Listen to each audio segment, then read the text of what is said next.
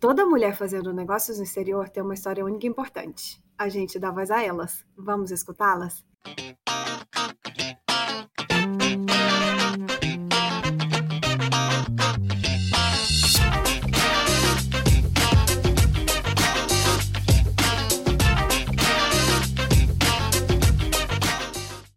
Bem-vindas, mulheres do business. Eu sou a Tatiana Metran, diretamente de Nova York, e hoje eu bato papo com a Isabel Pinha. A Isabel se formou em publicidade no Rio de Janeiro, cidade em que nasceu, e começou sua carreira lá na Vale do Rio Doce e na Electrolux. Anos depois, ela foi convidada a se juntar ao time da AB uma das maiores companhias de bebida do mundo. Só para vocês saberem, é, é, o que a gente chama no Brasil, a gente conhece muito pela Ambev, é, mas a Ambev foi comprada e hoje ela faz parte de um grupo muito maior que é a gente vai começar a chamar ela aqui de AB, tá? Mas a AB ela é dona da Skol, da Brahma, da Budweiser, da Corona, da Stella Artois, entre tantas outras cervejas que a gente conhece e tantas outras bebidas. E por trabalhar numa empresa de DNA belgo-brasileira, de operação internacional, a Isabel já morou na Bélgica e agora ela está em Nova York onde ela exerce o alto cargo de Global Head of Licensing. Ai, minha amiga, vou estar tá errando isso aí. Licensing, licenciamento, vulgo licenciamento. e merchandising. Que eu não tenho a menor ideia do que seja, gente, mas que é muito importante, porque ela é brilhante, inteligente, e eu sei que ela não aceitaria nada menos do que alguma coisa que se equiparasse, se equiparasse à sua sapiência. A gente se conheceu através da escola onde os nossos filhos estudam, aqui em Nova York. E a gente se tornou grandes amigas. Com vocês, ela, a mãe do Louie, do meu futuro genro, gente, do Hugo, a rainha da meditação, minha companheira no funk melody, maratonista e uma flecha lançada em direção ao universo. Let's bora ouvir a voz da Isabel Pinho! Tati, essa foi a introdução mais legal que eu já tive na minha vida. Eu acho que eu vou colocar ela até no meu LinkedIn, no meu currículo. Ponha, ponha que é sempre sucesso. Você vai ver que aí, minha filha. É tão funk, né, gente? A gente é muito eclética. A gente é muito eclética. E o pior é que a gente pensa, por exemplo, quando a gente está junta, se alguém dá uma palavra-chave, a gente já entoa um pagode. A gente já, já entoa. É, é, é isso. Pode ser qualquer misturinha. Qualquer misturinha a gente, a gente se vira nos 30. A gente improvisa. Bel, vamos falar do business? Me conta um pouco da sua trajetória, começando pelo que te levou a sair do Brasil anos atrás lá para a Bélgica. Boa, Tati. É, eu sou carioca, eu nasci no Rio, mas eu nasci de uma família que mistura o Brasil de norte a sul. A minha mãe e a minha avó materna são cariocas como eu, mas o meu avô materno é de Joinville, Santa Catarina. Meu pai nasceu em Belém, no Pará, e a família dele toda é de Natal, no Rio Grande do Norte. Ou seja, e, ou seja, o Brasil dominamos, todo... dominamos o Brasil. É, DNA bem brasileiro. E eu acho que talvez por eu ter nascido esse mix todo, eu tinha tido desde muito cedo essa curiosidade por desbravar e a disposição para explorar o mundo e para buscar o um novo. E eu amo muito uma frase desde pequena, assim, que diz o seguinte: que a gente não vê o mundo como o mundo é, a gente vê o mundo como a gente é. E o que isso significa, né? Que a gente vê o mundo através das nossas lentes de percepção que são formadas pelas nossas vivências, pelas nossas crenças, as nossas verdades familiares, as normas culturais e sociais. E tem um escritor que eu gosto muito, vou caprichar aqui no sotaque, tá? O nome dele é Robert Anton Wilson. Wilson e ele tem um conceito, é, gente, dá uma enrolada. Ah, ele tem um conceito muito legal que ele chama de reality tunnels que, ou seja, túneis de realidade, né? Onde ele fala justamente sobre com, com esse condicionamento que a gente tem, né? Social, formata as nossas percepções de realidade. Então, na minha cabeça, cada país era um túnel. E quando você vive num mundo, num túnel só, você só tem um modelo para se expressar, né? Você tem um modelo para se comunicar e para você existir no mundo. Ao passo que quando você entra em contato com culturas diferentes, você vive em países diferentes, você começa a acumular e juntar, você tem uma coleções de túnelzinhos ali de realidades diferentes, onde você tem milhares de possíveis formas de se expressar. Então, essa experiência te deixa muito mais livre para ser autêntica e para ser a combinação de coisas que você realmente é. Então, acho que para mim, é, essa, essa, esse, esse push né, para morar fora foi muito por isso, por essa busca de uma autenticidade e modelos novos para autoexpressão. Acho que foi, foi isso que me puxou ali atrás quando eu ainda era adolescente. Ou seja, a gente está com cinco minutos de conversa e essa mulher já deu um, um TED Talks. Vocês estão entendendo o que, que vem para frente, né? Que eu já, eu já estou querendo aqui, eu já anotei milhares de coisas aqui por motivos de. Já explodiu a minha cabeça. É, eu tô aqui me perguntando ok, você saiu para explorar e eu, eu te sinto muito. É, é uma energia muito positiva e muito. Você vibra muito alto, assim, Bel. E eu te pergunto, como é que foram esses anos, esses primeiros anos, quando você chegou? Porque você saiu com essa. Gente, vou desbravar, sabe? São novos túneis, são novas perspectivas, vou, sabe, explorar todo o meu potencial fora. E aí? Como é que foi esse, esse, esse início? Cara, talvez seja até um pouco meio contraintuitivo, mas eu acho que os primeiros anos, quando eu fui para a Bélgica, foram bem mais fáceis do que os últimos, quando eu aterrisei aqui em Nova York.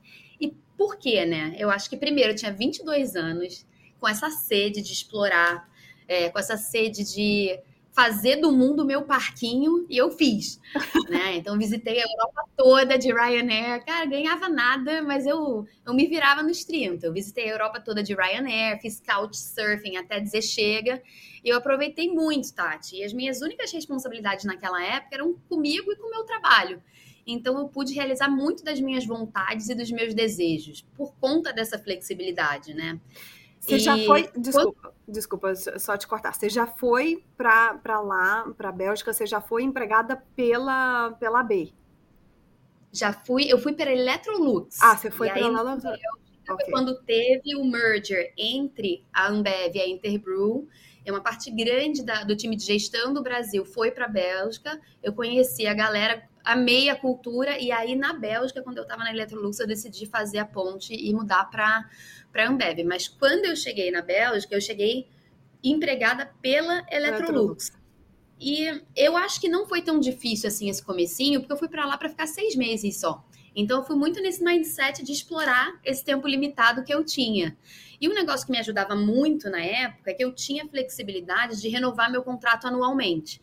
Então eu não sentia aquilo como uma sentença, sabe? Não era um peso de um compromisso de longo prazo. Era uma opção que eu podia exercer ou não. E o outro motivo que eu acho que me ajudou muito quando eu cheguei na Bélgica é que eu fui pela IESEC, que é uma ONG que tem sede em diversas universidades do mundo inteiro. No Rio, a minha sede era na UFRJ, onde eu estudava. Okay. E como que a IESEC funciona? Ela faz a ponte entre empresas globais, grandes e pequenas, mas empre empresas grandes, né? Tinha a Electrolux, que foi que eu fui contratada pela Electrolux, mas também tinha a AB, Embev, Coca-Cola, PwC, DHL. E o que eles querem? Formar um pool de talento jovem internacional. Inclusive, várias dessas empresas faziam um programa de trainee através da ESEC. E a ESEC, para mim, foi um paraquedas gigante, porque imagina, né? Eu acho que é um privilégio que a maioria das pessoas que vão morar fora não tem. Eles me pegaram no aeroporto, hum. me ajudaram a achar uma pessoa para eu dividir quarto, me conectaram com outros trainees brasileiros que já estavam na Bélgica, ou seja, eles me ofereceram uma comunidade e uma rede de apoio fantástica já na largada. E eu acho que isso é fundamental e faz uma diferença gigante. Ao passo que quando eu cheguei em Nova York aqui, eu me senti muito mais sozinha, apesar de eu estar muito mais escolada e já ter, já ter morado fora, porque eu vim expatriada pelo trabalho, num cargo muito mais sênior, um filho de quatro anos e um bebê recém-nascido, logo depois da licença. Então, com uma carga de responsabilidade muito maior, e eu tive muito menos tempo de me organizar para cultivar essa rede de apoio, que, de novo, eu acho que é o que faz a diferença fora do negócio, né? Para você tá bem aonde você está. Isso, isso muda tudo. Para mim, é game changer essa comunidade. É, com certeza. É, a Ezek, a gente falou um pouco sobre ela para as mulheres do business que estão nos escutando, é, porque a Diana Costa, no episódio da segunda temporada, acho que é o segundo episódio da, da, da segunda temporada, é, ela fala sobre isso, porque ela foi abrir, ela foi é, contratada para abrir a Ezek no Paraguai.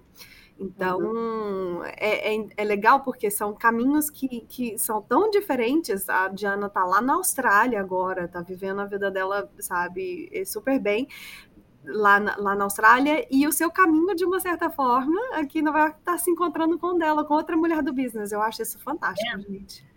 É fantástico. É, eu, eu, a gente estava falando aqui do seu cargo, né, aqui, no, aqui em Nova York, que já foi sênior, e aí errei, né, retumbantemente, fracassei retumbantemente em dizer o nome do, do seu, do seu cargo. Mas me conta o que, que, é isso, minha senhora. Me conta o que você faz, minha deusa. Vamos lá. Então, hoje eu lidero a área global de licenciamento e de merchandising da Bembev. E essa minha área tem operação em oito países. Vou tentar lembrar todos aqui para não passar vergonha. Brasil, Argentina, Colômbia, México, Estados Unidos, Inglaterra, Coreia do Sul e China. Foram oito, né? Ah, e, não, e, e, tudo muito similar, não é mesmo? São, são países bastante parecidos, cultura igual, né? Igual, língua, cultura, modelo de gestão, tudo bem parecido. Mas, enfim, acho que essa parte legal também de trabalhar numa estrutura global, né? E qual que é, Tati, o princípio do licenciamento e do merchandising? O ponto de partida para você licenciar um produto é que você tem que ter uma marca, né, que é valiosa para as pessoas além do, do, do, produto em si, do líquido, né? Então, por exemplo, a AB tem uma das marcas de bebidas mais valiosas do mundo, como você falou, Budweiser, Corona, Stella Artois, Michelob Ultra. E uma marca valiosa, por definição, é uma marca que significa mais para as pessoas do que só o produto. No, no, meu caso, do que só a cerveja. Então, vamos pegar a Corona como exemplo, né? Tá. O que, que é o produto? Cara, uma cerveja lager, dourada, leve, refrescante, com 4 graus e meio de teor alcoólico, tá? Mas as pessoas não bebem Corona só por isso. Apesar de, óbvio, né, o líquido ser ótimo e ser um fator inegociável para o sucesso da marca, as pessoas bebem corona principalmente pelo espaço emocional que ela representa, né? Acho que esse que é o grande segredo de você ter uma marca e não um produto. Hum. Porque é uma cerveja que te remete para um momento solar, de relaxamento, de estar ao ar livre, de estar meio que em modo férias, né? Beber corona quase que te transporta para um outro lugar onde você se desconecta de uma rotina mais maçante para se conectar consigo mesmo, com seus amigos. Então é um mindset, né? É, é mais do que o produto. Então é o, é o princípio de uma marca valiosa. Então, como é que a gente transforma né, esse X-Factor intangível da marca valiosa em um negócio de licenciamento? E vou tentar fazer um resumão aqui. Acho que o primeiro passo é você identificar o propósito da marca, né? Por que, que ele existe? E ter essa clareza do que ela entrega para o seu público-alvo, de relevante e de diferenciado, tanto na esfera do produto quanto na esfera do intangível. Né? Depois, um negócio que ajuda a gente muito nessa estratégia é você identificar os passion points, né? Quais são as paixões, os pontos de interesse comuns que conectam a sua marca com o seu público. E geralmente, através desses passion points, por exemplo, para Corona, viagem é um, férias, viagem, né? Okay. Essa interseção é o que vai informar, informar suas plataformas de ativação de marca. E por último, mais especificamente para o licenciamento, você encontra parceiros que tenham capabilities de negócio que eu não tenho. Então, se eu quero fazer um, sei lá, um negócio de viagem de corona, uma agência de viagem, ou loja de roupa em aeroporto, que a gente tem agora, por exemplo, no México, em Cancún, em Los Cabos, em Cozumel, eu sou uma empresa de cerveja, então eu preciso de um parceiro que saiba operar esse tipo de negócio. E aí é que vai o, o princípio do, do licenciamento, né? Então, esse parceiro, ele tem que ter as capacidades operacionais que eu, como empresa de cerveja, não tenho, como gestão do processo de compra de tecido, é, gestão de estoque, design de roupa e acesso a canais de distribuição para aquele tipo de produto. Né? E eu, em contrapartida, ofereço para esse parceiro uma marca, que é um asset que ele não tem e que tem uma significância muito alta para o consumidor-alvo dele. Então, esse é um pouquinho o princípio do, do licenciamento e como a gente constrói o passo a passo para construir um negócio de licenciamento. Que, de repente, para o seu público aqui, se algumas das, né, das empreendedoras já têm uma marca, que esse intangível, né, que esses passion points estejam bem concretos, pode ser uma fonte nova de, de negócio, né? De, de faturamento e uma maneira de expandir a, a, a marca, né? E, e o business além do produto core, né? Mas peraí, por exemplo, como é que eu vou identificar quais são. Vou falar aqui pro podcast, tá? Vamos fazer aqui uma consulta? Vamos, vamos fazer uma consulta gratuita? É, aqui pro podcast, como é que eu vou definir quais são os passion points? Esses pontos, é, como é que a gente vai chamar ele em português? Seria os pontos de desejo, de afinidade. De afinidade é. Ah, aí, como é que vocês definem isso? Vocês, bom, eu sei, vocês estão uma empresa grande, vocês enviam gente para o mundo inteiro, tem uns dados maravilhosos que vocês coletam, cruzam e faz a mágica acontecer. Mas, por exemplo, para mim que sou pequena, como é que é uma coisa que eu posso identificar? Intuitivo? Eu acho que pode ser um pouco intuitivo, também você pode fazer por pesquisa de mercado. Eu acho que o que é muito legal quando você tem um negócio pequeno é que você tem um pulso, às vezes até melhor do que uma empresa grande, com o seu público-alvo, porque você tem quase que uma relação pessoal com essas pessoas, né? Então, acho que na conversa, quando eu estava na ZX Ventures, a gente vai falar isso, né? Que era o braço de inovação, de VC e de intraempreendedorismo da Bembev, onde a gente tinha muito menos recurso, apesar de a gente estar numa infraestrutura grande, a gente tinha muito menos recurso para aprender, a gente fazia muito do que a gente chama de, cara, de pesquisa quali. Então eu pegava, sei lá, um grupo pode ser, pode ser pequeno, Tati, de 5, 10 pessoas, mas que você acha que são representativos do seu, do, do seu público em escala e você entrevista essas pessoas e você tenta ouvir por que, que você consome meu produto, o que, que é relevante, o que, que é diferente. A gente chama em inglês qual é o spikiness, né? O que, que é aquela coisa que, cara, a protuberância, né? O que, que, o que, que é, é diferente nesse seu negócio que me diferencia e que tem um valor para você. Por que, que você consome meu produto? E aí você começa a entender qual é o seu ponto de relevância, de diferenciação e qual que é o passion point. Aqui um passion point é empreendedorismo, né, cara? Você sair do seu país, você ter essa curiosidade pelo novo e você dar a cara, a tapa para você empreender, empreender, de repente tem um ponto que é um ponto de liberdade, que é um ponto de criatividade, que às vezes você é mais polida quando você está numa empresa maior. Então você, você pode começar tão simples como, cara, essa semana eu vou fazer um sprint de aprendizado e vou entrevistar 10 pessoas, mas com mais, mais profundidade, para eu entender quais são as motivações para ela consumir o meu produto, que no seu caso é o conteúdo, é o podcast mas eu acho que esses passion points eles podem se expandir em outras, outras plataformas, né? Acho que a gente até falou sobre isso. A gente não vai abrir aqui, né, o, o seu plano de negócio de expansão futuro. marcas podem pensar isso. Uma marca que, por exemplo, vou falar, começou muito pequena e que fez, hoje é o maior benchmark que a gente tem, é uma super inspiração para a gente, é a Disney. Imagina que lá atrás, o Walt Disney, né, essa pessoa absolutamente fora da curva, mas, cara, lá atrás ninguém sabia, achava que era um louco, né? O cara vai fazer desenho animado com um rato que fala e que dança. É. O produto dele inicial era o desenho, era o Mickey Mouse. E ele construiu um ecossistema gigante em volta desse Mickey Mouse, mas qual era o ponto de vista ali? Era o sonho, a imaginação, né? Esses eram os passion points, né? Hoje, até hoje, a gente adulta se conecta com esses produtos, a gente quer passar para os nossos filhos. Eles fizeram, é o maior negócio de licenciamento do mundo, são os personagens a da Disney. Disney.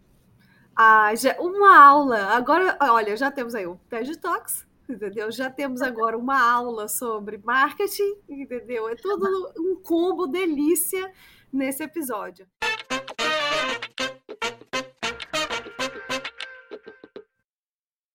É, Bel, vamos falar sobre justamente essa, essa parte que você, entrou aí e que já deixou um gostinho, que é o, a sua passagem pela, pela ZX.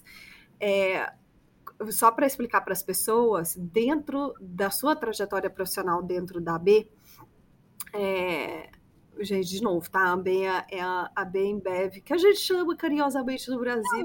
É a Ambev, é a Ambev no Brasil. É, você saiu do quadro dos mais de 170 mil funcionários da empresa, ou seja, a empresa é, é muito grande, e você é, aceitou um desafio que foi super ambicioso de fazer parte da ZX Venture, que era uma startup dentro da Ambev é, que tinha menos de 100 pessoas quando, quando você estava lá, e ela era focada no desenvolvimento de produtos e de processos inovadores ligado ao mundo das bebidas.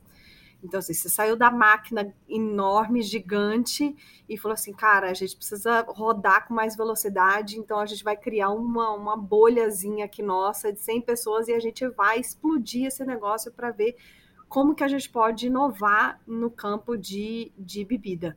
O Pedro Erp, que é um, um, querido amigo que a gente tem em comum, e ele é o, o antigo CEO da ZX, ele disse numa entrevista uma vez que a, que a empresa, a ZX, ela teve um crescimento de receita de 150, é, ele passou de 150 milhões a 1 bilhão é, é, em menos de cinco anos de existência, e essa, parte desse período você esteve na, na ZX, né? Então você vivenciou justamente essa explosão uh, da ZX. Eu tenho um milhão de perguntas sobre isso, porque eu acho o caso da ZX é fascinante. É, e eu começo. O que, que te atraiu nessa aventura de sair da empresa robusta, onde o desafio era tornar uma empresa que já era grande, maior ainda, para participar de um processo que é muito diferente, porque você está saindo do zero, ou seja, é criar uma coisa do novo e partir e, e tornar ele grande, né? Como é que foi isso para você? Me conta um pouco o que, que te atraiu nessa aventura. Cara, Tati, acho que primeiro o sonho da, da Bembev era um sonho que me atraía muito, assim, o propósito, o porquê, né, daquela área existir dentro da empresa.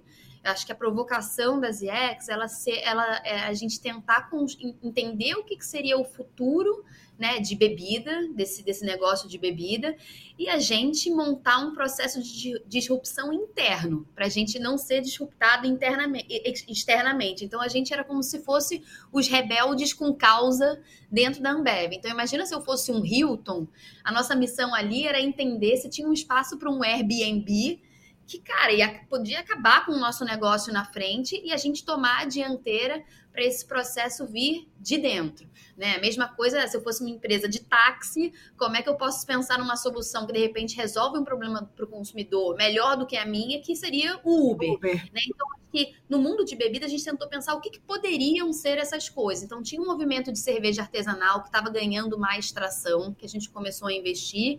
E uma outra grande, um outro grande braço da ZX Ventures foi a parte de solução de entrega de bebida. E um dos grandes sucessos que a gente teve com isso foi o Zé Delivery, por exemplo, no Brasil, que é uma solução muito melhor hoje do que você ter que ir até o supermercado. E o Covid provou isso, né? Mudou muito o nosso processo de compra. E a gente já estava adiantado com essa visão que o mundo para frente seria um mundo mais de entrega de bebida em casa até. Então a gente tem o Empório da Cerveja, a gente tem o Zé Delivery, que são soluções melhores do que você ir até o supermercado, ficar carregando engradado de cerveja, né? Que é pesado e esse processo de você repor a cerveja em casa, é um processo que tem muita fricção. Então, é, o sonho da ZX, né, de ser esse essa máquina pequena, né, mas pensante, de disrupção interna, foi o que me deu mais vontade de participar desse mundo. E o que tinha de muito legal ali dentro, do ponto de vista de negócio, é que eu tinha o melhor dos dois mundos, né? Porque imagina, para uma empreendedora, né? Eu tinha, eu, eu era uma empreendedora interna ali, né? De um lado, a expertise de uma empresa gigante, com recurso, com know-how, com infraestrutura, com um board interno super sênior para me aconselhar, que geralmente são as dores, né, de uma empreendedora que está trabalhando fora de um ecossistema que dá esse tipo de apoio, mas ao mesmo tempo eu tinha liberdade para inovar dentro daquela máquina, porque eu estava gerenciando ventures, né, ou, ou, ou, negócios pequenos dentro do tamanho da Ambev, né, em estágios iniciais de maturidade. Então eu tinha muito mais liberdade do que eu tinha na máquina e muito mais permissão para errar e para experimentar. Então para mim essa combinação foi o combo assim perfeito. Mas o que era mais desafiador, né, em contrapartida, Sim. era justamente ter o share de atenção da máquina para me ajudar a crescer essas ventures, hum. que, de hum. novo, eram pequenas no curto prazo, mas que tinham um potencial exponencial para crescimento futuro, né? O equilíbrio dessa dança entre entregar o curto prazo, porque a gente é uma empresa de capital aberto, com cuidado de fazer calls estratégicos para garantir crescimento futuro, era onde é, é, era a mágica ali que a gente precisava fazer, Tati. Mas assim, o um negócio que eu percebi, é, pelo menos na, dentro da Ambev, o brasileiro é muito obstinado, né? Opa. A gente é muito obstinado porque, cara, nada vem fácil pra gente. Se a gente não se mexe, o poder público faz pouco pela gente. A gente tem um histórico de hiper, hiperinflação, então a gente é adaptável e a gente é obstinado. Então, acho que a gente é muito resiliente. Depois tem até um conceito que eu queria dividir com vocês, que é o conce conceito do antifrágil, que eu acho que é um ponto importante para você desenvolver quando você está no exterior também, que é, é, de um, é de um autor que ele fala assim, cara, que o, o, o, o oposto do frágil não é o forte, é o antifrágil. Então, o antifrágil é o seguinte: quando você tem desafio na frente, quando tem o caos na sua frente, você cai, você levanta, você se adapta, você aprende, você sai melhor. Então você sai um profissional melhor. E o Brasil, por ser um país que te oferece pouca estabilidade, né, econômico, financeira, instituições muito frágeis, cara, eu acho que quem empreende, empreende bem, acho que a Ambev é um grande exemplo de sucesso disso, né? Os fundadores da Ambev carregam muito disso, foi um dos principais motivos pelo, pelos quais eu quis entrar na, na, na empresa, né? O, o, o Lehman, o Sicupira e o Marcel tem muito disso. É, cara, você ter essa, essa essa resiliência e essa vontade de seguir. Você toma um não, você busca o sim, né? A uhum. vida é a busca pelo sim. Então, acho que o brasileiro tem muito disso, porque a gente já nasce num ambiente que não facilita nada pra gente. Então, se a gente não se movimentar e se a gente não for obstinado, difícil a gente conseguir realizar alguma coisa. Então, de uma certa forma, sim, o ambiente, né, o túnel da onde eu vim, que é um túnel mais duro que a gente veio das brasileiras, né, ele te prepara para situações mais difícil. Então eu recebia um não e eu falava, cara, como eu busco sim? Óbvio que tem alguma hora que você tem que parar também, você tem que ter bom senso, mas eu não tomava, eu não levava para casa o primeiro não que hum. eu tô hum. na. Eu seguia, eu seguia. E é por isso que essa mulher está do topo. Agora vocês entendem que ela, olha, tá ali, tá mirar, é a flecha. É a flechinha. Sagitariana, é a flecha. Escuta, no ano passado você. Não, pera. É, você teve algum aha moment lá nas IEX ou algum projeto que você se orgulha de ter criado lá dentro e que você é, pode compartilhar com, com, outras mulheres? Não Sim, sei, eu tô, falando, eu tô falando das IEX, mas assim, se for na Ambev também, tá, tá tudo certo. Sim, tiveram vários projetos, né? Acho que por isso também eu estou na empresa há 10 anos, porque a empresa me ofereceu várias plataformas para eu me desenvolver e eu também agarrei a oportunidade, né? Mas um projeto que eu me orgulho muito foi o, proje o projeto de expansão da cervejaria Colorado no Brasil. Né? A gente fez a aquisição da, da Colorado e eu fui responsável pelo processo de, de expansão dentro da ZX, né? com o meu gestor na época, que era o Dani Vax, que hoje é o VP de marketing da, da Ambev no Brasil, que é um cara que eu adoro, e Rugarden na China. A gente também fez todo o processo, o mapa de expansão de, de Rugaden na China. E Rugaden é a nossa cerveja belga de trigo, que é uma delícia, vende no Brasil também, vende em vários países do mundo. E um negócio que, um, um negócio que é bem legal, que eu estava pensando, né? O que, que eu aprendi também dentro das IEX nesses processos de expansão que eu poderia trazer aqui para ajudar a mulherada que está empreendendo. Né? Acho que uma dica bem legal e que a gente que eu usei nesses dois projetos, foram projetos de sucesso, é você tentar, especialmente no começo do negócio, Tati, aprender rápido, numa base pequena, que seja representativa do seu negócio em escala. Foi exatamente aquela pergunta que você fez, Bel, mas eu sou pequena, como é que eu começo a aprender? Ter essa sede de aprender e ter essa estrutura, tá? Define qual é uma base pequena, mas que seja representativa do seu negócio em escala e defina alguns indicadores específicos para você ter um pulso muito forte do negócio. Você... você teve algum caso em que você falou assim, cara, tentamos, tentamos, tentamos, mas isso aqui não vai, não vai para frente. Então vamos deixar aí, vamos, entendeu? Vamos desistir desse negócio aqui, vamos partir para outro. Tivemos vários, tiver, tiveram até várias ventures, maioria talvez de early stage, né, de comecinho de, de maturidade, onde você tem mais tipo uma ideia e um protótipo, tá? Vamos botar o early stage, você tem uma ideia, você tem um protótipo.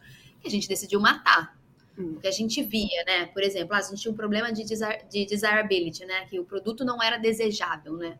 A gente tinha aquele o ego do empreendedor, mas o consumidor falava: isso daqui, isso aqui não é tão relevante para mim. E a gente fazia uma primeira rodada de desirability, botava ali quais eram as premissas, e a gente via, cara, as pessoas não estão comprando. A gente criava uma hipótese nova, Primeiro, a gente tentava entender o porquê as pessoas não estão comprando. A gente perguntava o que, que não está resolvendo, por que, o produto concorrente é melhor, existe uma outra solução alternativa, tem um problema de preço, tem um problema de qualidade, tem um problema de líquido. A gente tentava entender e ser mais específico ali qual era o problema, criava uma hipótese com, junto com os consumidores do que poderia resolver, reformulava o produto ou ajustava o preço, canal de distribuição, a gente viu o que era e voltava para o mercado. Se depois de uma terceira rodada de hipótese, por exemplo, a gente visse que aquilo não tinha tração, a gente matava, a gente botava o prejuízo no bolso e seguia. Só que é melhor botar um prejuízo, né? Onde você tem um protótipo, do que você ter colocado cinco cervejarias de milhares de hectolitros de cerveja para rodar. Então também é um processo de gestão de risco, hum. de alguma forma. Né? E é assim que isso tem que ser enxergado. E acho que uma das coisas mais legais que eu aprendi na ZX foi isso: que você criar uma cultura de performance para o seu negócio, você tem que ter uma relação mais saudável com o erro e com tomada de risco, porque errar é parte fundamental do processo de aprendizado. Acho que o negócio que ajudava a gente muito, a gente criou essa cultura dentro das IEX, é que falha é feedback. Não é você abaixar a cabeça e continuar falhando sem parar. Exige um processo de aprendizado, né? Mas contanto que você se comprometa a esse processo, né? E você se arrisque e você volte para testar um produto melhorado, com uma hipótese nova, tudo bem se você errar também. E aí tem um ponto que é o que você falou, tem um ponto que você fala, bom, beleza, então de repente não existe um mercado para esse produto, mata, né?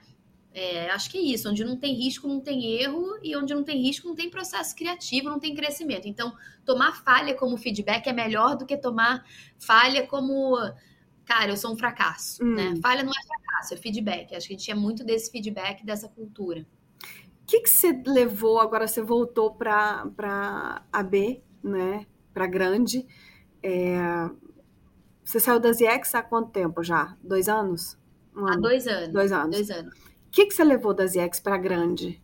O que, que foi exportável? É Sim, e, e, teve muita coisa, porque até um dos mandados, né, que o nosso CEO hoje, que é o Michel, ele deu para a galera saindo das IEX, né, porque a gente tinha um modelo de graduação, só para explicar aqui, que quando um negócio chegasse a um nível de maturidade X, ou seja, se ele tivesse um tamanho que fosse grande o suficiente para ele ser priorizado dentro do ecossistema da máquina, a gente pivotava e passava ele para a máquina, que foi o que aconteceu com o negócio de licenciamento que eu assumi na máquina. Quando eu estava na Zex, eu fazia o, eu participava da área de cerveja de cerveja especial, cerveja artesanal, e quando o negócio de licenciamento chegou num tamanho tal que aquilo já era representativo para a empresa, eu assumi a área dentro da máquina Ambev já. E o que ele falava muito é: vamos trazer, né? Porque a empresa, a Ambev é uma empresa grande que está se reinventando, vamos trazer esse mindset das ex para dentro da máquina, né? Essa né, relação mais saudável com erro e risco é um negócio que eu trago até hoje no meu modelo de gestão. Outra coisa que foi muito legal das ex é que a gente tinha uma obsessão para entender as dores do consumidor. A gente era muito focado em entender a dor do consumidor. Então, ter essas, essas entrevistas quali, ir a fundo, entender se a gente estava de fato resolvendo um problema para eles ou se era um negócio egóico da empresa, um negócio egóico da marca. Foi muito importante. Então, começa pelo consumidor, pelo seu público-alvo, entendendo o que, que você está resolvendo para ele, porque daí você tem um negócio. Se não, você tem, de repente, um produto que você vai conseguir, na força, né, fazer uma primeira rodada de distribuição e depois não vai ter recompra e morre. E o terceiro, Tati, né? A gente falou cultura de performance ancorada em, em, em erro e risco, foco no consumidor. E o terceiro, uma jornada de aprendizado. É, uma jornada, na verdade, focada no aprendizado. Uhum. Não menos focada no resultado. Óbvio que o resultado é importante, não vou ser hipócrita, mas ser muito curioso e ser focado no processo de aprendizado.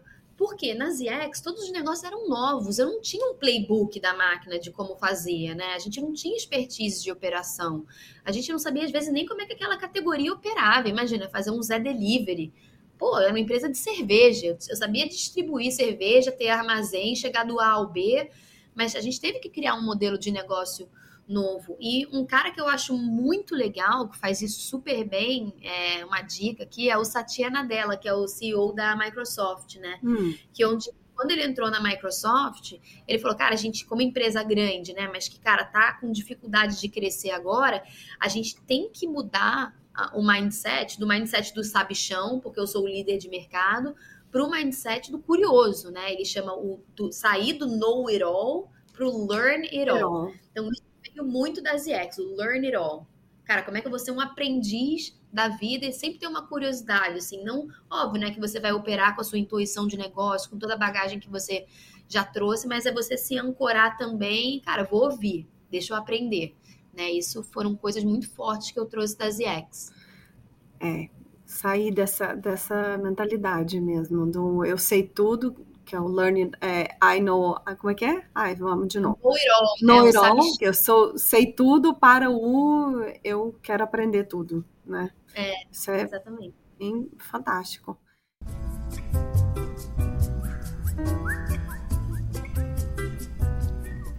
Ei, mulher do business, esse papo tá muito bom, né? Mas calma que tem mais. A gente ainda vai falar sobre descobertas relacionadas ao business, carreira no exterior e no final ainda tem aquele bate-papo com a nossa convidada.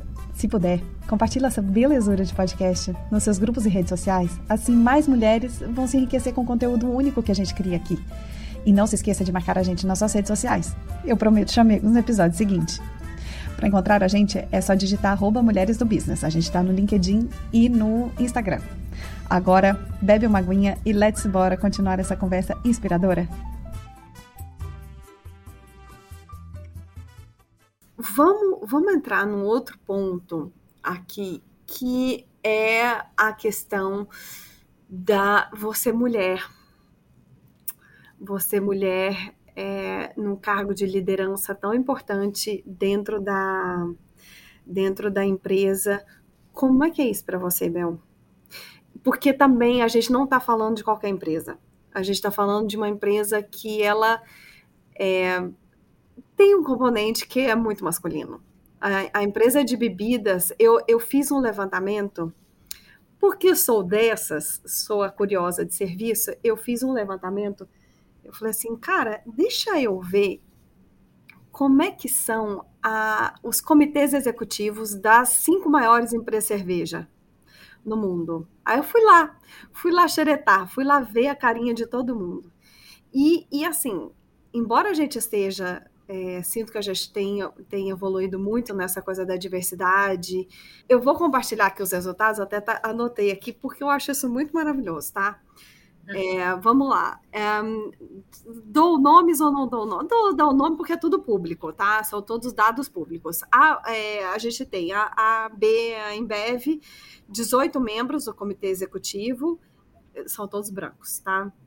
É, e deles só duas mulheres. Uma que tá, que é a head de sustentabilidade, e uma que é a General Counsel que liga, que trabalha com a parte do, do legal. Depois a segunda que é a Heineken, é, que é holandesa. São 11 membros no, no comitê executivo, todos são pessoas brancas também, é, com duas mulheres. Uma está no Corporate Affairs, então, de novo, ela está na parte legal. É, mentira, são, é, são três mulheres. É Corporate Affairs, e, não, são duas, porque uma é que é Corporate Affairs e Transformation, então é um posto, e a outra que está no nosso querido RH que é tradicionalmente ocupado por, por mulheres. Depois a terceira, que é a China Resources Snow Brewers, é, que para mim é uma, é uma, empresa super opaca. Você que trabalha com o mercado chinês, você pode me dizer se ela é verdadeiramente uma empresa de cerveja, mas o comitê executivo deles é maravilhoso, só tem dois membros. Ou é, é o CEO e o, C, e o, CFO, que é o, que é o Chief é, Financial. E são dois homens. É, em quarto, você tem a Carlsberg, que são nove membros, e aí, gente, delícia, só homens brancos, entendeu? São nove membros, só homens e, só, e todos brancos. E aí você vem a quinta, que é a Molson Coors, é, que é uma, que é uma empresa canadense e americana, que são 12 membros, e você tem Two People of Color, que são duas pessoas de cor, é, três mulheres, uma no legal, uma no marketing e uma no financeiro. Eu achei isso maravilhoso. Que a do financeiro, inclusive, é a do. do é, é, ela vem da África do Sul. Ou seja, né, Isabel, a gente ainda tem aí um caminhozinho, né? nesse mundo aí, nesse ramo, estamos aí. Tá difícil, colega. Me fala suas impressões. Não, temos. Eu acho que o primeiro passo para você melhorar qualquer coisa é o que você falou da humildade, né? A gente entender que existe o gap. A partir do momento que a gente reconhece que tem esse gap, a gente pode criar um plano para endereçar. Então, eu vejo, né? É, é, é, difícil comentar sobre as outras empresas, mas o que eu vejo assim, no mercado de cerveja no geral, né? Porque a gente falou de empresas de cerveja. A cerveja é uma categoria que ainda é muito masculina né? Acho que ela teve um histórico muito masculino, até do que a gente vê, né, de exemplos de publicidade, de cerveja, sempre muito focados em performance esporte, performance sexual, que houve até, eu sou publicitária, né? Um movimento no Brasil muito forte, né? De limitar quais são as associações de performance de esporte, de performance sexual que você pode ter se você beber uma cerveja. Então, acho que isso ajudou nesse movimento externo, um pouco de regulação da indústria, ele ajudou um pouco e, e as empresas, né? Botando as empresas na linha. Só que dentro da Ambev a gente sempre teve uma, uma discussão interessante que foi, cara, é muito importante a gente se autorregular. Né? A gente não quer que um comitê externo diga para a gente quais são os padrões de atuação da indústria, mas acho que a gente tem que tomar a dianteira para fazer essa mudança. É óbvio, Tati, que é mais difícil ser mulher no mundo corporativo, ponto. Porque até acho que socialmente, independente da empresa, cara, a gente não se vê tão representada. A gente sabe que um pain point muito grande é childcare, que socialmente a gente ainda assume muito mais essa parte de casa do que dos, dos maridos ou dos executivos hoje. A gente se põe também muito mais pressão, porque é uma pressão real, social. Então, assim, acho que tem vários motivos e é super complexo. O que eu vejo dentro da Ambev? Existe um gap? Existe. Ainda é mais duro para gente? Ainda é, dentro da, da, de qualquer indústria, não somente dentro da Ambev. Só que eu vejo o time de gestão da Ambev bem disposto a aprender. Né? Hum. Eu vejo esse switch, que é um switch mais recente, tem uns 4, 5 anos que eu vejo essa mudança, com essa vontade de trazer uma mulherada mais preparada para frente. Eu vou falar aqui dois pontos que eu acho que são importantes. Um ponto que a empresa está fazendo que é bem legal, eles têm um programa que eu estou participando agora, inclusive, que se chama de Women, Women Leadership Program. E quando eu recebi o convite para entrar nesse programa, eu recebi na época do Pedro, que a gente falou aqui que é o meu gestor, ele falou: Bel, por a gente reconhecer que a gente tem esse gap, a gente vai fazer um investimento desproporcional dentro dessa comunidade para que vocês sejam melhor preparadas possíveis para chegar no lugar certo e mandar e mandar bala, entendeu? Não é somente por cota ou o que seja, mas por vocês estarem, vocês serem competentes para assumir aquela posição tão bem quanto melhor do que qualquer outra pessoa dentro da empresa. Então, achei bem legal esse reconhecimento da empresa e esse investimento numa plataforma para nutrir esse pool de talento que é a mulherada que eles veem que para frente pode assumir um cargo de liderança da empresa. E outra coisa que eu acho bem importante, aí eu acho que é um negócio pessoal, que eu comecei no início da minha carreira, onde talvez as empresas não tivessem tanto essa pressão né, de responder a essa agenda de D&I, que é um negócio que a gente vê hoje. Acho que é muito importante, Tati, eu fiz isso muito, né? Eu tentava olhar para esses membros do board, eu tentava olhar para os bill heads da minha empresa, que é onde eu quero chegar, e eu, tenta, eu mapeei quais eram os skills críticos para eles chegarem lá para a gente ser considerada para esses tipos de postos, né? E acho que isso parece muito também com o mundo do empreendedorismo, porque o que eu queria ser, eu queria ser dona de uma área de negócio, que é o que eu sou hoje, dona de um PNL, de resultado, de time. Então, é, tinham três coisas que eu via que essa galera lá em cima tinham e que a maioria das mulheres muito boas da empresa não tinham. Elas tinham um ou dois fatores dos três, que eu julgo ser mais importantes. Eu acho que isso é um problema que eu já levantei até dentro da Ambev, a gente fez um programa para endereçar isso bem legal, que eu posso falar, que é um programa que chama de Star Roles, que a gente via que tem, tinha muita mulher no RH, muita mulher no marketing, e quando você olha, olha habilidade de board, cara, é habilidade financeira, de crescer receita e de operação. Então você fala, cara, pure marketeer, a mulher que só sabe fazer o marketing muito bem, ou que só sabe fazer o RH muito bem, não vai ser considerada para o board ever. Então a gente tem que fazer um plano de desenvolvimento de carreira, que são esses star roles, para desenvolver os skills críticos para as mulheres chegarem bem preparadas e serem consideradas para essas funções. Tá? Então acho que na minha cabeça, e eu montei minha carreira toda lá de trás, pensando nessas três coisas e ainda assim monto os meus passos que são skills também importantes para uma empreendedora, né? Com a diferença que talvez uma empreendedora tenha que, e eu também internamente, montar um time que complemente os skills que eu talvez não tenham, né? Acho que isso é bem importante, que a gente fala hire your gaps, né? Contrate uh, os seus pontos cegos, né? Para que você tenha um time completo. Mas primeiro ponto, saber fazer crescer receita. Como é que eu aumento esse bolo, né? Como é que eu faço crescer esse bolo, o fermento do bolo? Então, eu precisava aperfeiçoar habilidades comerciais, né? Preço, pack, produto, distribuição, margem, precisava entender essa parte.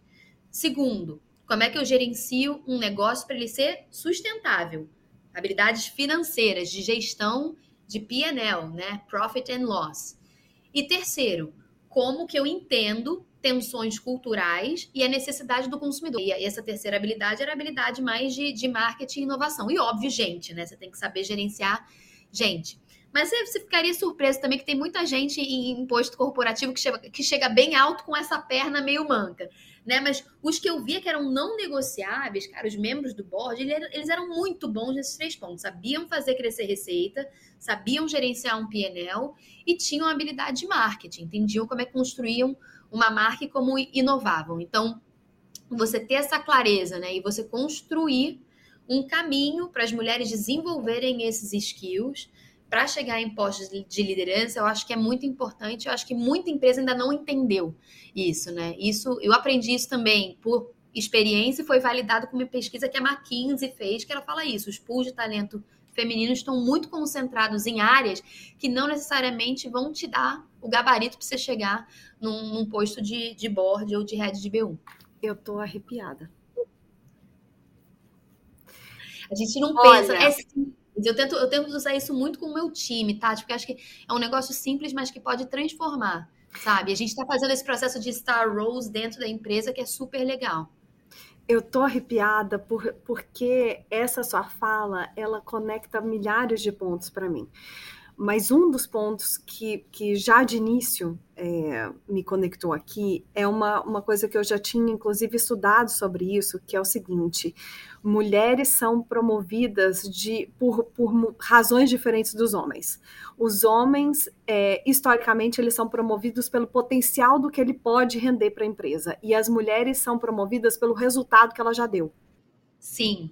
É, é tem, tem um modelo que é incrível, que é de capacidade e confiança. É. Às vezes, a mulherada, a gente quer estar tá perfeita na capacidade, e aí a gente falta confiança. E os homens, tem um, um, um TED Talk disso, né, da, da Sherry Sandberg, que era CEO, CEO do, do Facebook. Isso, geralmente, os homens têm muito mais confiança. Então, às vezes, eles ganham no vender o sonho, no gogó e no, é. e no potencial. E a gente fica querendo fazer aquele play, play, playbook perfeito, né? Então, esse equilíbrio da gente trazer também um pouco dessa confiança para nossa fala e, e, acreditar na nossa capacidade é muito importante, né? Não, mas, mas olha só, o que você está me dizendo aí é que sim, é, já que a gente está focada, ok, então vamos assumir, tá, querida? Vamos aí assumir que a gente vai, para a gente subir na carreira, a gente se sente mais confortável quando a gente mostra o nosso resultado e os nossos chefes também, porque é isso que eles vão olhar.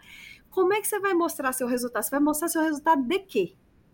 Entendeu? É que tipo de resultado que ele quer ouvir, que é música para as orelhas dele.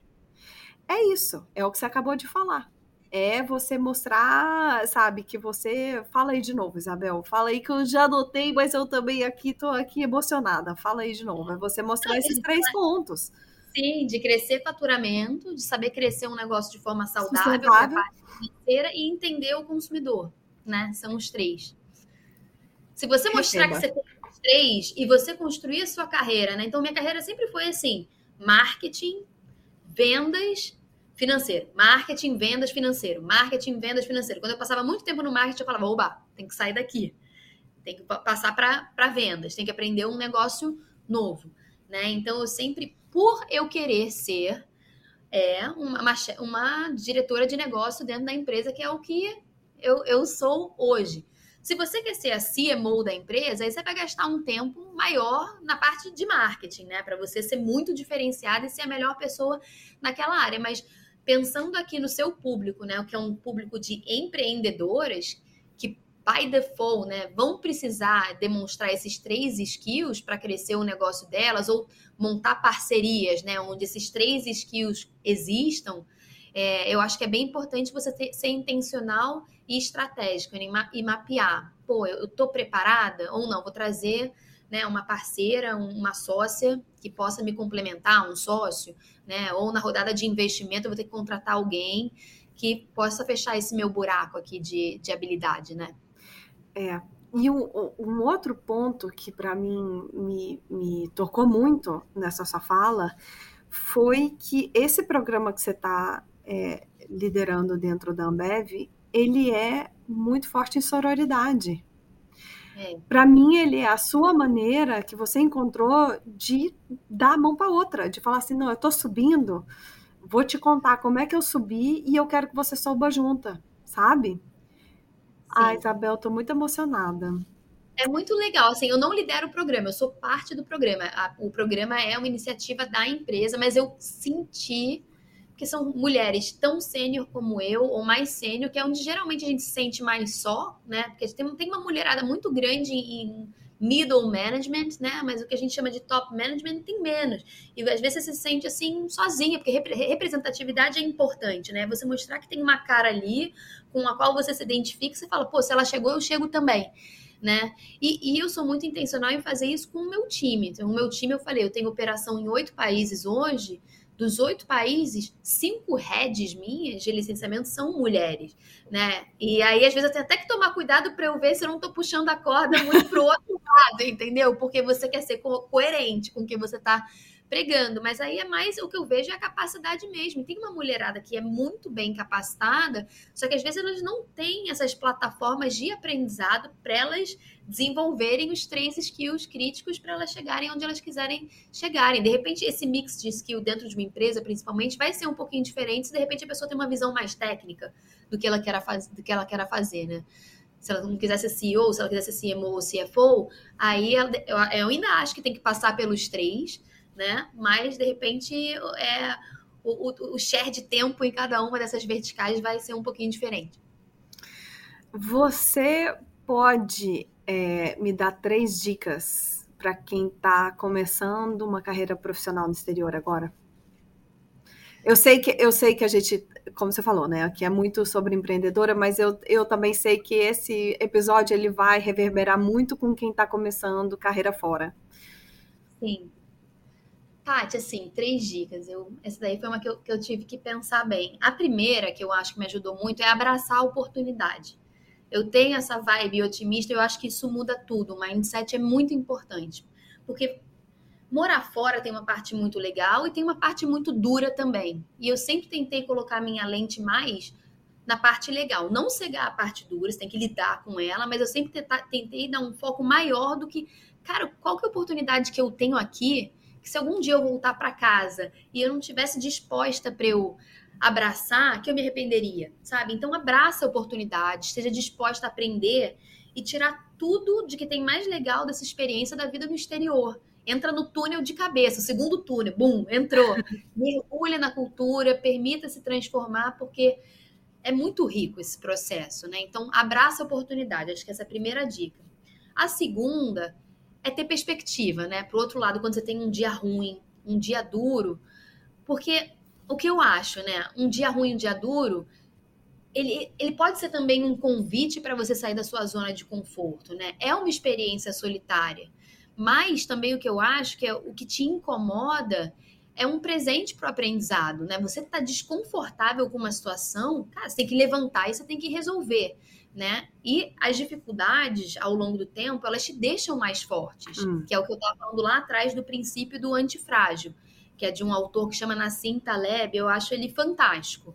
E ele fala o seguinte, né? A gente até tocou nisso um pouquinho, que o oposto do frágil não é o forte, é o, o antifrágil. É, porque o frágil, ele sofre com a volatilidade, ele foge do desafio, ele foge da dificuldade, ele se acanha. E não significa que, cara, quando você toma bordoada, que você não precisa de um tempo para processar. Acho que a gente precisa, sabe? Mas o princípio do antifrágil é que ele abraça essa desordem e o caos e o desafio que vem muito com você morar fora, né? De você não conhecer ninguém, como as coisas funcionam, as normas culturais.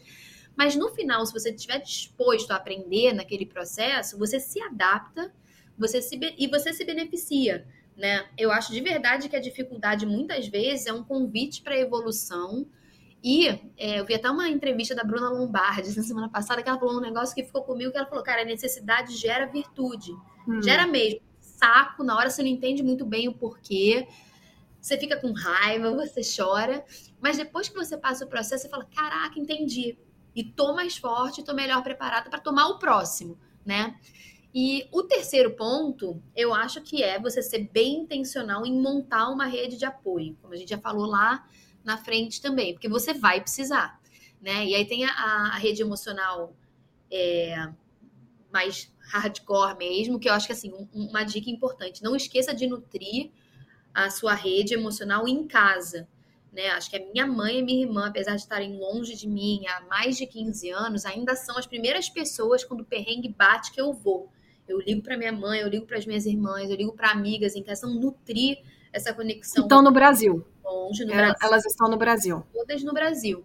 E criar uma rede nova no exterior, né? Mas assim, com mais intenção do que com pressa. Porque o negócio que eu errei na Bélgica, por exemplo, quando eu cheguei lá, eu já tinha a rede da ESEC, que era legal, mas você numa sede, né, de, de tapar buraco, você acaba também saindo com gente, ah, só porque é brasileiro, ou só porque não sei o quê, e acaba sendo algumas relações assim muito superficiais, sabe? Por conveniência e relação tapa-buraco, e acho que o tiro sai pela culatra. Acho que tem um pouco de calma, intenção, mas cuidado também para escolher quem são essas pessoas que você quer ter perto de você, como eu escolhi você, que eu tenho poucas grandes amigas, mas são amigas que foram construídas por afinidade e não por conveniência, né? E depois a rede prática, Tati, que acho que o prático também precisa. Você ter um bom contador, você ter Sim. um bom advogado, uma boa terapeuta.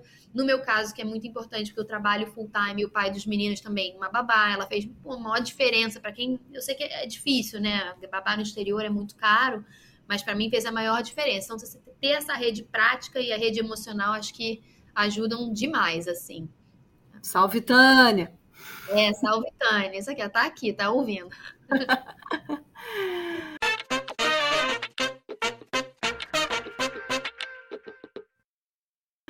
Vamos passar para o bloco 3? Vamos. We Mind Your Business. Bel, esse é um quadro fixo onde a gente faz um bate-bola de perguntas idênticas e respostas rápidas para todas as convidadas. Você está preparada? Eu acho que sim. Vamos lá. Você já está com a sua calça da gangue? Para é dançar esse funk delícia? A calça carga eu tive. Eu, via no show do Prodigy e no baile funk. Muito maravilhoso. Não, e era sensação, né? Uma calça cargo, cara. Você, você saía, você achava que tava muito arrasane. Já é sensação, não é? Tá, tá, tá, tá, tá. Carioca, né? Nem todo mundo é perfeito. Ai, meu Deus, vamos lá. Qual o primeiro produto ou serviço que você vendeu quando você era criança? Eu vendia uma pulseirinha na escola. Sabe aquelas pulseirinhas assim que você dava nó? Dava milhares de nós na pulseirinha, ela ficava toda coloridinha assim. Então, esse foi o primeiro negócio que eu tive na escola e talvez a minha primeira lição sobre IP. Como é que a gente fala IP em português? Intele inte é, propriedade intelectual? Isso, propriedade intelectual. Por quê? Porque você, porque você tinha um nó especial ali e as pessoas estavam copiando? É, o pior é que tinha, sabia? Eu já começava a fazer minhas coisitas ali, mas olha, agora tô, tô trabalhando com licenciamento. Você vê como é que a vida dá voltas, né? Ou seja, não, cara, você sabe que eu tenho, eu tenho pensado muito nisso, é, sobre essas voltas que a vida dá e que a gente vai chegando a um ponto da vida é, que a gente meio que volta ali para aquela basezinha, sabe? É. Quando, quando a criança mesmo. Você volta para casa, né? Porque, cara, a criança é a sua energia mais crua, assim, né? Acho que muito do nosso potencial ali não filtrado tá no que energizava a gente como criança, né? Eu tento prestar é. atenção muito nos meus filhos, porque daqui dizem né, que até quatro anos a, a criança demonstra um IQ de, de, criatividade muito mais alto, por exemplo, de quando ela tem 10 anos. Fizeram uma pesquisa que é super interessante, porque com 10 anos a criança está com muito filtro, expectativa dos pais, expectativa da escola, expectativa social. Então a gente voltar para o nosso core assim, mais cru, eu acho que informa um monte de coisa legal que a gente pode desenvolver também como adulto, né? Com certeza. Olha só aí, estamos aí, também temos aí uma parte de desenvolvimento pessoal, viu, ah, queridas? um episódio Mas, completo. a pulseirinha, né? Por que foi uma lição, acho que de IP para mim, de, de propriedade intelectual? Porque eu, na minha ingenuidade, né, de uma criança de 8 anos, eu ensinei tudo para uma amiga, amiga, né? Aquela amiga que a gente vai chamar aqui de outra coisa, uma aquela cobra, não, brincadeira. Uma amiga, uma criança de 8 anos, as duas, né? É, e eu ensinei para ela tudo que eu sabia do produto, que eu falei, ah, vai ser legal ter uma sócia, a gente vai poder fazer mais pulseirinha. Então eu ensinei para ela como é que dava o nó, é, onde comprava o fio, o melhor lugar da escola para vender, o melhor horário da escola para vender, passei a carteirinha de clientes todas para ela. E depois que ela aprendeu tudo comigo, ela saiu para montar um negócio igual de pulseirinha dela e virou concorrente dentro da escola. Olha só Olha que bandidona. Só. Bom que eu nem lembro o nome dela mais. Ainda não... bem. Tá é livramento. Oito anos, né? Mas foi a primeira lição. Ah, é, a gente fica aí se perguntando se ela seguiu nesse, nesse ramo aí das pulseiras Talvez. É, né? Que hoje ela tem um baita negócio de pulseiras aí, e era isso que ela precisava fazer. É, segue com Deus, querida. Complete a frase. Meu fracasso profissional retumbante nos Estados Unidos foi. Olha, e qual foi a lição que ficou? Nos Estados Unidos ainda não foi, mas na Bélgica eu tive um assim que de repente vale contar a história aqui. Sempre é, vale. Assim, o, o outro lado da moeda, né, Tati? Porque eu, nessa vontade de me esticar sempre, é, eu acabei dando um passo maior do que a perna e assumi um projeto na AB mesmo, que eu não estava tão preparada para assumir. Né? Levantei a mão, é meu, vou fazer, quero aprender, babá. Eu fiz uma reunião para apresentar a proposta do projeto para o meu vice-presidente na época, e foi um fracasso total. A reunião foi horrorosa, horrorosa. E no final da reunião, o meu chefe na época, que era um cara bem legal, ele me puxou de lado e falou assim: olha só, o VP cantou aqui para mim que acha que a gente colocou a pessoa errada para assumir esse, esse projeto. Então, meu mundo, meu mundo caiu. Eu vi que a reunião tinha sido ruim, óbvio, né? Mas meu mundo caiu ali na hora. Falou, cara, você, a gente acha que vamos botar outra pessoa para tocar. Só que aí, logo em sequência, veio o tal do grit, sabe aquele, aquele conceito da Angela Duckworth, que ela fala que existe uma correlação muito mais alta entre persistência, trabalho duro e coragem do que talento para fazer para chegar no, no, em sucesso. Então veio aquela vontade, falei, cara, eu vou provar que eles estão errados, né? Aquela, aquela teimosia brasileira. Então eu dediquei, cara, as minhas próximas se, semanas, né, a partir daquela reunião, quatro, cinco semanas, para ir fundo ao, nos meus gaps e nos gaps do projeto, ouvir dele, cara, o que, que foi ruim, o que, que foi bom. Fui falar com o VP, me manda aí o que eu tenho que melhorar, me dá mais uma chance. E aí, depois desses, dessas semanas, eu fiz uma contraproposta para o meu chefe e para o meu VP, chamei os dois na mesma, na mesma sala e falei: olha só, quero ver se agora eu resolvi aqui o problema de confiança de vocês ou se vocês não, vão querer pivotar e botar outra pessoa. E passados muito suor, lágrimas e rock and roll, esse né? Rock and roll, eu ouvi a música lá, o Prodigy, com a minha carga, com a minha, com a minha calça cargo. Calça cargo. Cara, esse projeto virou um best practice global e me rendeu uma promoção. Mas eu ralei, eu não tomei o não. Eu falei, eu vou buscar o sim. E deu certo. Então, mas esse foi o maior, o maior fracasso, assim. O cara virar e falar assim, cara, a gente acha que você é pessoa, que você não é a pessoa certa para fazer isso. Putz, grila. Olha, tem que ter muito, tem que ter muito gut, sabe? É uma, muita é calça cargo, né? É muita calça cargo, entendeu? É, é ter ouvido muito Prodigy mesmo, porque é, eu, eu, eu não sei eu, se eu talvez eu ficasse, sabe, se eu esmorecesse ali, talvez, se eu ficasse amuada, falando assim, é, não tem razão mesmo, dá pra outra pessoa, sabe? Vai, vai pro banheiro, né? E faz é. assim na parede em câmera lenta. oh, bye, Auto-sabotagem, né? Ah, eu não é. sirvo para nada, eu não sirvo para o mundo corporativo. Até rola isso às vezes, mas fala, não, agora para, que eu tenho duas crianças para criar. É isso. É, não, você, fa você vai pro banheiro, aí você faz isso dentro ali, fecha a portinha, faz isso, aí depois você sai, olha no espelho e fala assim, não. Aí você dá uma Maria del Bairro, é. sabe? Fala assim, não, vou, vou, vai dar certo aqui. Aí você Põe já a Katy Perry, né? Got the Eye of the Tiger. Exatamente. champion. Vamos lá. Cada um, cada um com seu grito de guerra, né? Cada uma, cada uma com seu grito de guerra.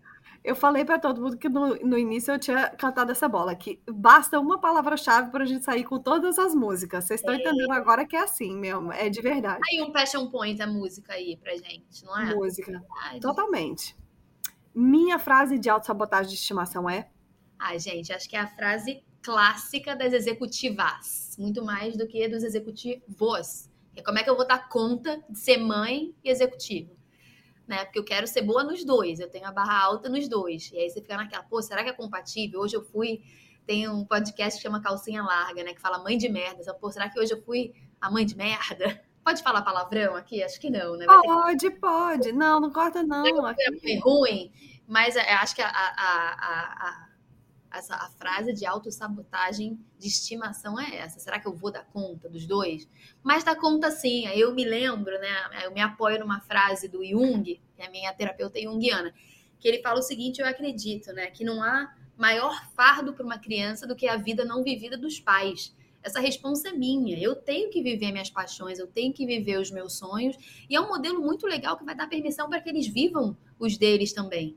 Né? Então, quando eu entro nesse looping, eu me lembro muito dessa frase e eu assumo, cara. O negócio, trabalhar é, é algo que me energiza, que me desenvolve, onde eu aprendo, que eu curto. Então, bora ser feliz. Vamos assumir e vamos para frente e dá certo. Não é perfeito, mas dá para fazer os dois. É isso aí. Uma empreendedora que te inspire que você convidaria para um business lunch. Ah, é Luísa Helena Trajano, acho ela maravilhosa. Que legal. E o dinheiro não é problema. Para onde você levaria ela aqui em Nova York? Olha, se ela quiser se sentir bem brasileira, eu levava ela para o Miss Favela para comer uma coxinha e beber uma brama.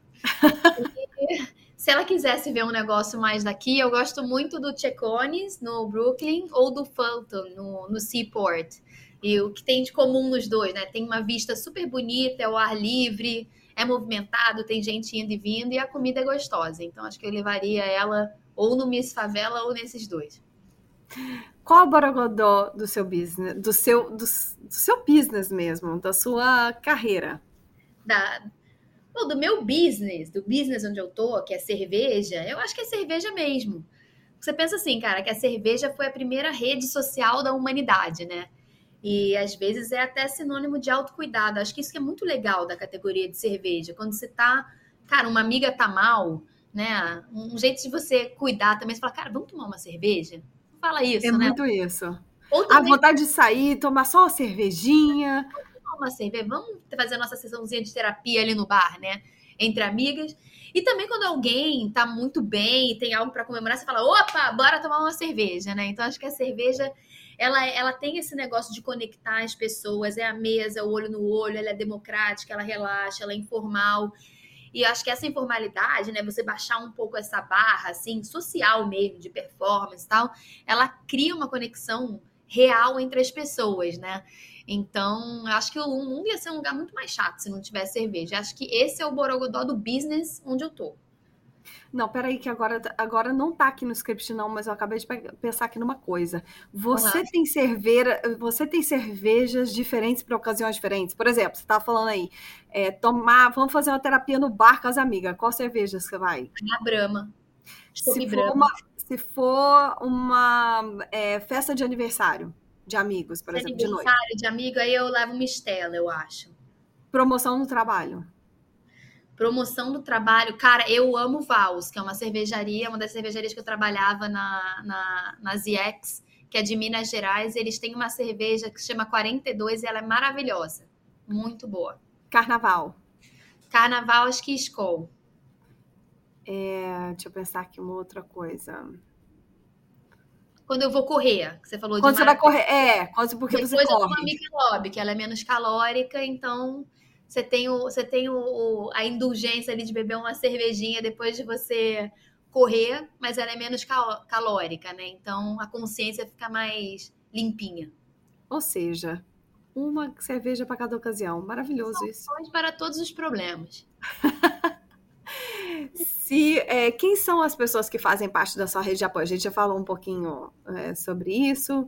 Tânia é uma delas, que é a sua babá. Quem mais? Tânia, certeza, Tânia, que é a babá dos meninos e que sem ela minha vida não, não, não, não, toca aqui, não funciona. Mas a minha família também, como eu falei, eu sou super próxima da minha mãe e das minhas irmãs, tenho uma sorte, a gente se fala, sabe, o WhatsApp mesmo, bom dia, boa tarde, boa noite, a gente faz isso, eu faço questão de nutrir isso, porque é, eu, eu, eu adoro elas, elas estiveram comigo em todos os momentos, nos bons, nos ruins, então, com certeza, minha família. Amigos, né? Você ser você é uma delas, tá? Sem a menor sombra de dúvidas. Acho que o mundo assim juntou a gente aqui, deu uma liga. E eu sei que eu posso contar com você, isso faz toda a diferença aqui, você também comigo. Os nossos filhos são amigos, acho que isso ajuda demais. E a minha terapeuta, Bruna Nejaim, também bastante importante nesse processo todo. Se você pudesse é, viajar no tempo, que recado você daria para Isabel, que estava embarcando para a Bélgica? Caramba, eu então, tinha acabado, acho que tinha acabado de fazer 21 anos, ou 22, mas é muito pirralha, né? Acho que eu falaria para ela, olha só, você vai dar uns tropeços, vai dar, mas você vai levantar mais forte e mais disposta. E trabalhe duro, né? Aqueles princípios que a gente falou, cara, trabalha duro no que é importante, se dedique mesmo, seja intencional com as pessoas que você ama e não esqueça de se divertir e de cuidar de si nessa jornada, né? Que às vezes a gente esquece, cara. A gente que tem é. essas grandes ideias, essas grandes ambições, a gente vai num pilotão automático e a gente esquece de pausar, de cuidar de si, de entender o que a gente precisa. Eu acho que essa parte ainda talvez seja o meu maior aprendizado. Agora eu vou te fazer uma pergunta que ela não vai aparecer a resposta aqui. Ela vai aparecer na próxima newsletter que a gente lançar. Tá bem. Qual foi a sua melhor aquisição profissional nos Estados Unidos de menos de 10 dólares e qual que foi outra de mais de 100 dólares? Que foram boas aquisições. É...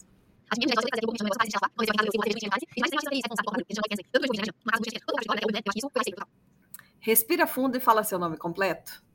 Isabel Pinho Pereira. Ai, foi muito, muito bom esse papo, Bel. Eu tô tão feliz que deu certo. Ah, eu adorei. Muito obrigada pelo seu, pela sua disponibilidade de tempo, é, pela sua disponibilidade, disponibilidade em compartilhar tanto conhecimento, tanta coisa incrível que você falou aqui hoje. Olha, foi incrível, foi incrível. Onde as pessoas podem te encontrar? Rede social, site? Tati, eu sou ruim dessas coisas. Acho que o mais fácil é o LinkedIn, que é Isabel Pinho, tudo junto. No LinkedIn eu tenho o Instagram, mas ele é fechado. Por enquanto eu deixo ele fechadinho ainda, mas o LinkedIn acho que é o jeito mais fácil das pessoas me encontrarem.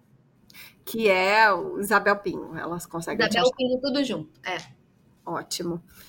Obrigada. Oh, obrigada a você. Eu lembro de você no comecinho dessa jornada. Você falou, cara, eu tenho uma vontade de fazer isso, é um negócio que me energiza. E a gente pensando, né, como é que eu consigo ajudar a Tati? Porque eu acho tão legal ver uma mulher inteligente, bacana e disposta a sair da zona de conforto para entrar de cabeça no que ela acredita. E você é ótima no que você faz. Você dá uma plataforma super generosa, acho que para as pessoas aprenderem com você. Eu te desejo muita sorte, porque talento você já tem, né? Interseção dos dois, o sucesso, né? Talento, capacidade você tem e muito mais sorte, saúde para você continuar fazendo o que você faz, porque você é demais. Eu tenho certeza que esse negócio vai crescer muito ainda. Ai, obrigada. Ai, tô emocionada. Mulheres do Business, para quem está vendo esse episódio de vídeo, vocês estão vendo que eu estou fazendo um fechamento numa praia. Eu estou no Havaí nesse momento. vou mostrar aqui um pouquinho para vocês do visual.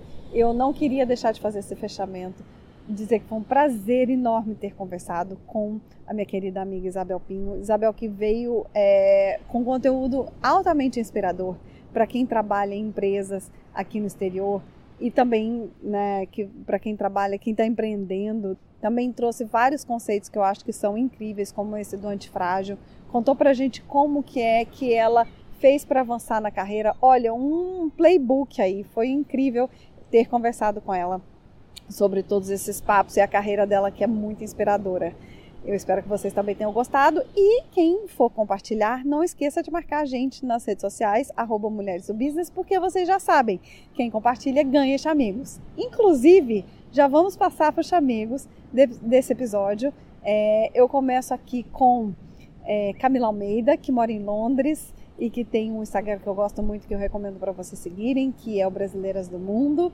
Temos também a Ju Ferreira, que está na Austrália, e que é designer, a Larissa Rinaldi, que é escritora aqui em Nova York, a Juliana Fontes, que está no Michigan, está em Michigan e que tem uma empresa de é, que se chama Brafoods e que, enfim, é um mercadinho online. Tem também Karina Almeida, que é jornalista e que está na Carolina do Norte. E também temos, estou é, aqui com a minha colinha, gente. Deixa eu ver se não falta ninguém. Temos a Lu Novaes, que é coach de carreiras aqui nos Estados Unidos, e tem Renata Galvão, que é uma querida amiga que mora em Goiânia e que empreende por lá na Bambu. Gente, deixo vocês com esse visual. Já vou pedir aqui a minha cervejinha em homenagem a Isabel, a nossa convidada. E agora é isso: é pé na areia, água de coco e cervejinha. Até o episódio seguinte, mulheres do business. Fiquem com esse visual aqui.